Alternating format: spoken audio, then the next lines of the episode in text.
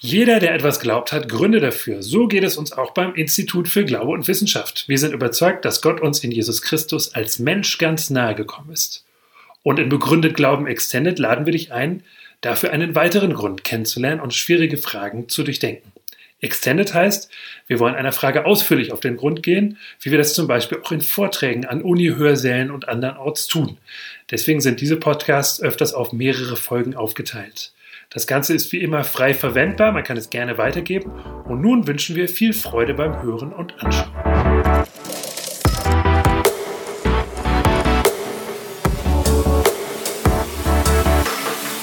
Gott und das Coronavirus. Ich habe uns für heute drei Fragen mitgebracht. Erstens, was sagt uns das Coronavirus über unsere Welt und über uns? Zweitens, was sagt uns das Coronavirus über Gott? Und drittens, was will uns vielleicht Gott durch das Coronavirus sagen? Im Bestseller Homo Deus verkündet der israelische Historiker Yuval Harari im Jahr 2015, die Menschheit habe die großen Probleme von Hunger, Krankheit und Krieg unter ihre Kontrolle gebracht. Warum? Durch ihr phänomenales Wirtschaftswachstum welches uns Wohlstand, Medizin und ausreichend Ressourcen für alle bereitstellt. Fünf Jahre später, heute, grenzt es an eine Ironie des Schicksals, dass wir uns nun seit zwei Monaten in einem Corona-Shutdown befinden, der genau dieses phänomenale Wirtschaftswachstum zerplatzen zu lassen droht. Ob Harari sein Buch auch heute noch genauso schreiben würde? Was hat ihn wohl dazu verleitet, so optimistisch in die Zukunft zu blicken? Thema Hunger. Ja, die Zahl der weltweit hungernden Menschen ist seit der Jahrtausendwende zurückgegangen. Dennoch gibt es immer noch über 800 Millionen Menschen, die weltweit hungern. Das sind immerhin mehr als 10 Prozent der Weltbevölkerung. Können wir da wirklich davon sprechen, dass der Hunger der Welt besiegt worden ist? Thema Krieg. Ja, wir haben gerade 75 Jahre das Ende und die Befreiung aus dem Zweiten Weltkrieg gefeiert. Seitdem haben wir nur noch lokal begrenzte Konflikte erleben müssen. Und dennoch sterben jährlich immer noch etwa 200.000 Menschen in bewaffneten Konflikten. Und das auf fünf von sieben Erdteilen. Ausnahme Australien und Antarktis. Thema Seuchen. Hat unsere Zivilisation die Seuchengefahr tatsächlich unter Kontrolle gebracht? Dieses Virus kommt ja fast mit Ankündigung. Schon 2002, 2003 brach eine verheerende SARS-Epidemie in China aus. Damals mit sehr schweren Erkrankungen der Atemwege, woher auch der Name kommt. Severe Acute Respiratory Syndrome. Schweres akutes Atemwegssyndrom. Doch das Virus damals war bei weitem nicht so ansteckend und konnte daher gut eingedämmt werden. Die Forschung an Medikamenten wurde dennoch zurückgefahren, woran auch die im Jahr 2015 im Mittleren Osten aufgetretene äh, MERS-Krankheit nicht viel geändert hat, die übrigens ebenfalls von einer Coronavirus-Variante ausgelöst wurde. Und jetzt, 2020, in der Corona-Pandemie, kommt das Coronavirus zurück in einer Neuauflage. Deutlich ansteckender, wenn auch die Symptome meist milder verlaufen, aber immer noch mit einer alarmierenden Rate von intensiv zu behandelnden Patienten und mit hohen Mortalitätsraten, die in manchen Ländern gar im zweistelligen Prozentbereich liegen. Vielleicht aber auch deswegen, weil einfach die wirkliche Anzahl der Infizierten falsch bestimmt worden ist.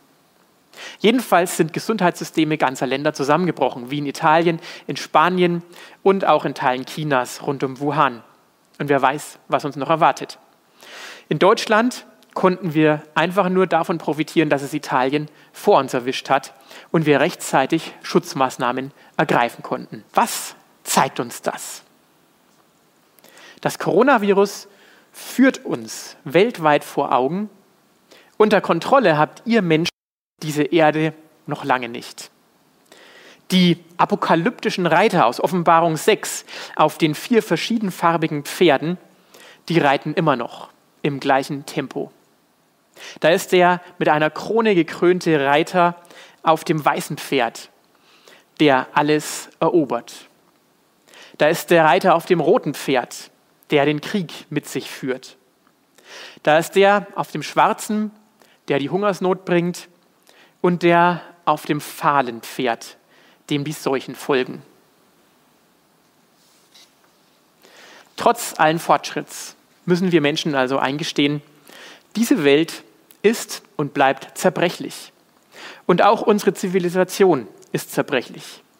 Wir Menschen sind abhängig von Rahmenbedingungen, die wir selbst nicht schaffen können. Die Vorstellung einer sicheren Welt erweist sich einmal mehr als Illusion. Und wir lernen noch etwas. Menschen re reagieren sehr unterschiedlich auf solche Krisen. Die einen leugnen die Krise komplett. Alles seien nur Verschwörungstheorien der Regierung und ein konkreter Schuldiger ist irgendwo schnell ausgemacht. Daher ignorieren auch etliche Menschen diese Schutzmaßnahmen, stellen ihre Freiheit höher als die Solidarität und riskieren somit direkt oder indirekt, dass andere Menschen sich infizieren, ja vielleicht lebensgefährlich infizieren. Wer aber mit Freunden in Italien oder Spanien in Kontakt steht, der weiß, dass dieses Virus und seine Konsequenzen echt sind, nicht einfach ignoriert werden können. Viele Menschen fühlen sich durch die Schutzmaßnahmen auch überfordert. Homeschooling, Homeoffice, alles muss weiterlaufen, die Geschäftszeiten sind verkürzt, Kurzarbeit, weniger Einkommen, viel zu managen, weniger Ressourcen. Daher bangen auch viele Menschen um ihre Gesundheit und um ihre Existenzgrundlage angesichts des zusammenbrechenden Wirtschaftssystems und der ungewissen Zukunft. Manche ziehen sich also völlig zurück und horten Nudeln und Klopapier, die wichtigsten Dinge, die wir zum Überleben brauchen, um wenigstens die eigene Existenz für die nächsten zwei Jahre zu sichern. Hauptsache, ich komme irgendwie durch. Wieder andere wittern in der Krise die Chance, noch mehr Gewinn zu machen als jemals zuvor, wie es bei Amazon oder den Investoren von BlackRock gerade der Fall ist. Und wieder sind es vor allem die Großen und die Reichen, die profitieren, während die Armen den Kürzeren ziehen. In vielen sich entwickelnden Ländern, da haben Menschen kaum Rücklagen, sind angewiesen auf den täglichen Handel. Und der wird aufgrund der Corona-Schutzmaßnahmen zurückgefahren. Diese Menschen bangen zu Recht um ihre Existenz. In Deutschland merken wir trotzdem immer noch, wie selbstverständlich für uns Kitas, Schulen, Erwerbsarbeit, Reisefreiheit, Urlaub und so weiter geworden sind und wie schwer es uns fällt, auf das alles zu verzichten. Und dann gibt es aber zum Glück auch eine große Welle von Solidarität. Menschen, die bereit sind, anderen zu helfen, die für ihre Nachbarn, die der Risikogruppe angehören, einkaufen gehen, Menschen, die auf Kinder freiwillig aufpassen oder in der Landwirtschaft beim Ernten auf Spargelfeldern helfen. Diese Krise führt uns ganz offensichtlich sowohl die Schattenseiten des Menschen vor Augen, wie auch seine potenzielle Herrlichkeit. Und in genau diesem Spektrum zwischen machtlosem Opfer, bösartigem Schurken und herrlichem Ebenbild Gottes sieht auch die Bibel den Menschen. Der Mensch ist Opfer und Täter. Im Lukasevangelium Kapitel 6, Vers 45 heißt es, ein guter Mensch bringt Gutes hervor, weil er im Herzen gut ist. Aber ein schlechter Mensch kann nur Böses hervorbringen, weil er von Grund auf böse ist. Denn wovon das Herz voll ist, davon redet der Mund. Und in einer Krise wird das umso stärker sichtbar. Diese Ambivalenz des Menschen wird auch in Psalm 8 angesprochen. Der Psalmbeter bestaunt den Himmel, das Werk deiner Hände, Gott, den Mond und all die Sterne, die du geschaffen hast. Wie klein ist da der Mensch, wie gering und unbedeutend. Und doch gibst du dich mit ihm ab und kümmerst dich um ihn. Ja, du hast ihm Macht und Würde verliehen. Es fehlt nicht viel und er wäre wie du. Du hast ihn zum Herrscher gemacht über deine Geschöpfe. Alles hast du ihm unterstellt. Aber wo wir jetzt schon bei Gott angelangt sind, kümmert er sich denn wirklich um uns? Wie kann er es überhaupt zulassen, dass so etwas wie das Coronavirus passiert, wenn wir ihm so sehr am Herzen liegen, wie der Psalmbeter gerade behauptet hat? Warum gibt es überhaupt solche Viren, die die Menschheit in eine solche Situation bringen, dass vor allem gerade wieder die Schwachen leiden müssen? Ein guter Gott, der allmächtig ist, der würde so etwas doch sicher nicht zulassen. Oder? Was sagt uns also das Coronavirus über Gott? Die zweite Frage. Wenn dieses Argument, das ich gerade formuliert habe, stimmt, so wäre es wohl ziemlich unwahrscheinlich, dass es Gott gibt, beziehungsweise wenn es ihn gibt, so ist er entweder machtlos, auch wenn er uns vielleicht wohlgesonnen sein mag, oder er ist allmächtig, aber uns Menschen nicht gerade wohlgesonnen. In jedem dieser drei Fälle hätten wir Menschen keine Hoffnung. Variante A. Vielleicht gibt es Gott gar nicht, wie es die Atheisten behaupten. Dann sind die Dinge eben so, wie sie sind. Der Mensch ist kosmisch gesehen eine Eintagsfliege des Zufalls. Er existiert für eine bestimmte Zeit und spätestens, wenn die Sonne sich so weit ausgedehnt hat, dass die Erde durch ihre Strahlungsleistung verbrennt, dann wird alles Andenken an die gesamte Menschheit im Universum für immer verschwunden sein. Jede Träne wird dann umsonst geweint worden sein. Jedes Opfer wird dann umsonst gebracht worden sein. Dann gibt es keine Gerechtigkeit für Opfer und Täter. Variante B. Wenn Gott uns liebt, aber nicht allmächtig ist, so ist offenbar auch Gott nur ein Spielball der tieferen Gesetzmäßigkeiten dieser Welt. Ein kleines Schlauchboot im Tsunami des Universums. Ein solcher Gott verdiente den Namen Gott wohl nicht einmal. Für unser Schicksal würde ein solcher Gott keinen wirklichen Unterschied machen, außer ein bisschen Empathie von der Seitenlinie. Variante 3. Wenn Gott allmächtig ist, uns aber nicht liebt, dann sind wir Menschen ihm hilflos ausgeliefert. Gott könnte mit uns tun, was er will. Wie ein Wissenschaftler, der Experimente an einer Labormaus durchführt, aber an der Maus selber kein großes Interesse hat. Nicht wenige Menschen tragen ja genau ein solches Gottesbild mit sich herum. Wie gesagt, wirkliche Hoffnung kann uns nur ein allmächtiger Gott geben, der uns wirklich liebt. Es lohnt sich also, diese vierte Option nicht allzu schnell ad acta zu legen, auch wenn uns das Coronavirus und das Leiden der Welt dabei vielleicht stutzig machen. Zu viel steht auf dem Spiel. Was sagt uns also vielleicht Gott durch das Coronavirus? Gott kann auf verschiedene Weisen sprechen. Zum Beispiel kann er uns zum Nachdenken und zum Fragen bringen aufgrund verschiedener Umstände. So sollten wir uns erstens klar machen, dass nicht nur die Frage, warum gibt es so viel Leid wie das Coronavirus in dieser Welt, eine Antwort bedarf, sondern genauso auch die Frage, ist etwa all das Gute und Schöne selbsterklärend? All das, was uns ermöglicht, das Gute in vollen Zügen zu genießen. Warum stellen wir uns diese Frage so selten? Ja, selbst von den vielen Viren sind die meisten lebensnotwendig für uns. Es gibt etwa 100 Millionen Virentypen, die dafür sorgen, dass die Bakterien im Gleichgewicht bleiben. Weniger als ein Prozent, gut 20 Virentypen, sind gerade mal schädlich für den Menschen. Und das SARS-Virus kommt zum Beispiel in der Fledermaus vor und verursacht dort überhaupt keinen Schaden. Das Problem könnte also auch an unserem Immunsystem liegen.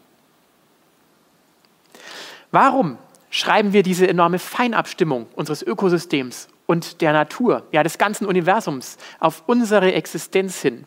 Warum schreiben wir die so gerne dem Zufall zu? So ist es eben. Und fragen nicht auch da, woher kommt das eigentlich alles? Warum nehmen wir die Liebe von Freunden oder unserer Familie oft so selbstverständlich hin?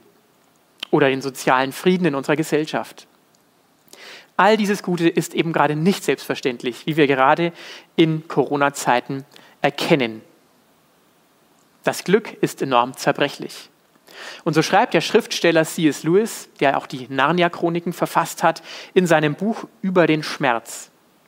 Gott flüstert in unseren Freuden, er spricht in unserem Gewissen, in unseren Schmerzen ruft er laut. Sie sind sein Megafon, eine taube Welt aufzuwecken. Sind Schmerz und Leid also ein Signal, mit dem Gott uns etwas mitteilen möchte? Rein biologisch gesehen dient der Schmerz dazu, einen Organismus vor großem Schaden zu bewahren. Deshalb tut es auch weh, wenn ich auf die heiße Herdplatte lange.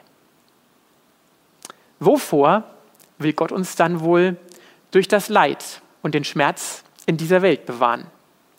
Während wir selbst uns doch viel lieber vor dem ganzen Schmerz und dem Leid bewahren wollen. Wenn die Bibel Gottes authentische Offenbarung ist, dann könnte es sein, dass dieses Leid uns zeigen soll, dass wir uns nicht zu schnell in dieser Welt heimisch fühlen sollen. Das Wort Leid kommt nämlich vom althochdeutschen Lidan, was so viel heißt wie in die Fremde ziehen, wie mir ein Freund, der Althistoriker ist, erklärt hat. Leid zeigt uns also letztendlich, du bist hier nicht zu Hause. Alles, was dich hier heimisch fühlen lässt, ist nur ein Vorgeschmack. Du bist noch auf dem Weg in deine wirkliche Heimat. Aber was ist dann diese wirkliche Heimat und die wirkliche Bestimmung des Menschen? Die Bibel berichtet uns, dass Gott den Menschen erschaffen hat, ihm selbst ähnlich, in seinem Ebenbild. Der Mensch soll auf dieser Erde widerspiegeln, wer Gott ist und wie er ist. Daher soll der Mensch auch die Herrschaft ausüben über die Erde und ihre Geschöpfe, wozu natürlich auch das Bewahren gehört. Gott schenkt dem Menschen Vertrauen und überträgt ihm Verantwortung. Doch der Mensch lässt sich einreden, dass Gott ihn nur klein halten will, wie dieser böse Experimentator, während er doch eigentlich selbst Gott werden könnte. So lässt sich der Mensch zum Misstrauen gegenüber seinem Schöpfer verführen und begibt sich selbst und die Herrschaft über die Welt in den Machtbereich des Bösen. Der Mensch sagt trotz aller guten Gaben Nein zu Gott, weil er selbst werden und sein will wie dieser Gott. Und wie reagiert Gott? Er akzeptiert diese fatale Entscheidung des Menschen. Und er zieht sich aus der engen Gemeinschaft mit dem Menschen zurück in die Verborgenheit. Von nun an lebt der Mensch in Gottes Ferne, wenn auch immer noch abhängig von der Versorgung durch Gott. Die im biblischen Text ganz am Anfang der Bibel gleich durch die Bereitstellung von Kleidern verdeutlicht wird.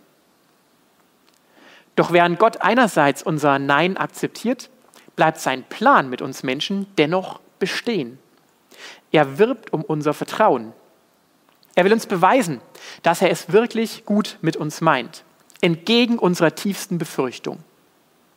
Sein Ziel ist es, uns Menschen in seine göttliche Gemeinschaft aus Vater, Sohn und Heiligen Geist mit hineinzunehmen. Das wird wunderbar in dem Roman Die Hütte beschrieben. Wir sollen nicht einfach nur Geschöpfe bleiben. Nein, wir sollen Gottes Kinder werden. Im Epheserbrief Kapitel 1 steht, aus Liebe hat Gott uns dazu bestimmt, seine Söhne und Töchter zu werden. Durch Jesus Christus und im Blick auf ihn. Wenn wir dieses Ziel nicht erreichen, dann leben wir vorbei an unserer Bestimmung. Dann verfehlen wir das Ziel. Das ist Gottes Plan, so hat er uns geschaffen. Und damit Gott an dieses Ziel kommt, wird er selbst schwacher Mensch namens Jesus. Er verzichtet auf seine Allmacht und seine Unantastbarkeit und kommt hinein, mitten in unser Leid. Er empfindet Hunger und Kälte, Ablehnung und Einsamkeit, Trauer und Krankheit, Ungerechtigkeit und Hass. Und freiwillig lässt er sich zu Unrecht hinrichten, nimmt damit alles Böse und Schlechte auf sich, richtet es in gerechter Weise und erlöst uns damit aus der Gottesferne. Und er zeigt uns ganz tief, dieser Gott ist vertrauenswürdig. Er ist kein ferner Experimentator, der nur mit uns spielen will. Nein, er kämpft um unser Herz und er ist bereit, alles dafür zu geben, sogar sein eigenes Leben. Diese Perspektive kann uns Kraft geben, auch im Leiden, im Hier und Jetzt. Jesus selbst gibt dabei in den Evangelien leider auch nicht immer eine klare Antwort, warum genau zu einer bestimmten Zeit, einer bestimmten Situation irgendetwas Schlimmes zustößt. Deswegen glaube ich, sollten auch wir uns vor schnellen Schuldzuweisungen und einfachen Ursache-Wirkungszusammenhängen hüten. Diese Welt ist zu komplex für solche Spekulationen. Jesus sagt kurz vor seinem Leidensweg ans Kreuz zu seinen Jüngern im Markus Evangelium Kapitel 13, Vers 7. Erschreckt nicht, wenn nah und fern Kriege ausbrechen. Es muss so kommen. Aber das ist noch nicht das Ende. In vielen Ländern wird es Erdbeben und Hungersnöte geben. Das ist aber erst der Anfang vom Ende der Beginn der Geburtswehen. Er sagt, es muss so kommen. Ich habe mich noch nie so sehr nach einem Kausalsatz gesehnt. Es muss so kommen, weil. Warum muss es denn so kommen? Leider steht der nicht da. Dennoch gibt uns Jesus eine Perspektive.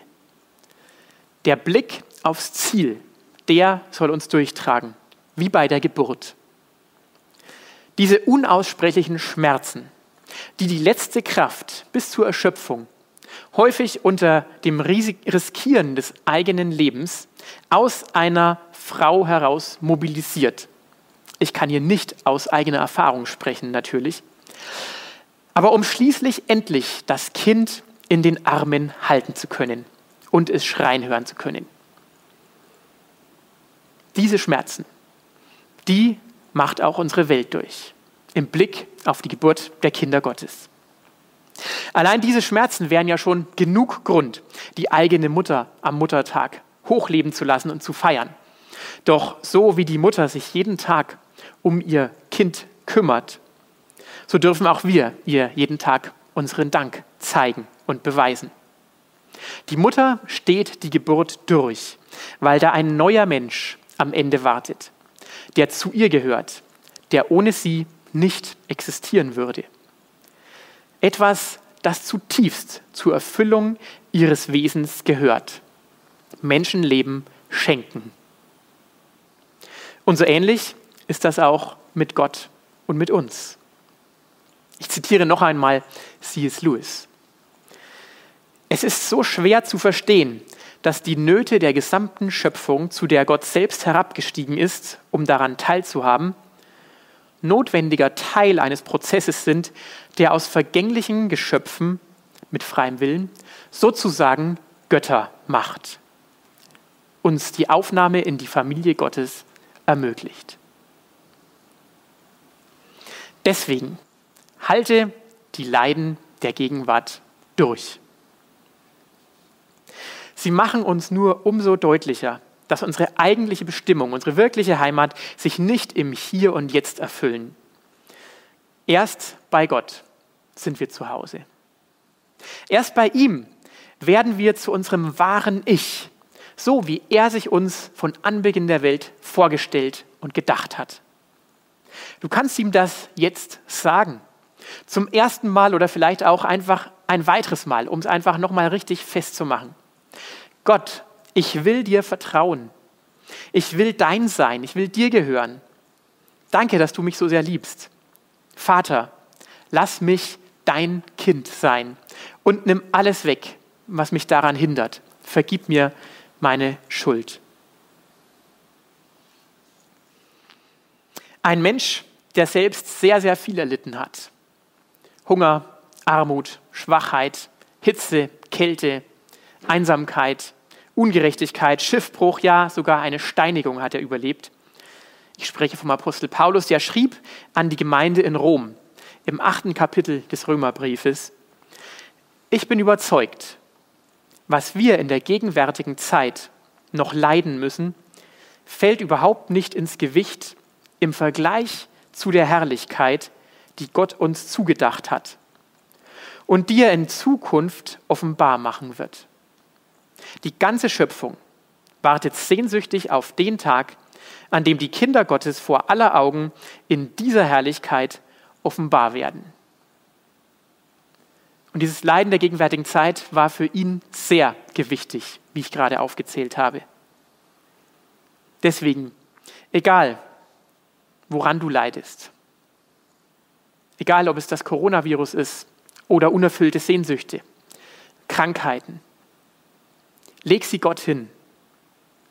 Lass dich dadurch von Gott daran erinnern, dass all das nur ein Schritt ist auf dem Weg zu deiner herrlichen Heimat, zu deiner Bestimmung.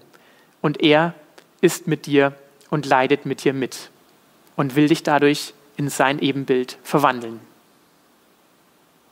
Damit sagen wir vielen Dank fürs Zuschauen. Wir hoffen, du fandest diesen Beitrag hilfreich. Gib uns gern Feedback und nutze all die anderen Ressourcen, die wir anbieten, auf unseren Websites www.iguw.de und www.begründet-glauben.org. Wir freuen uns, von dir zu hören. Tschüss!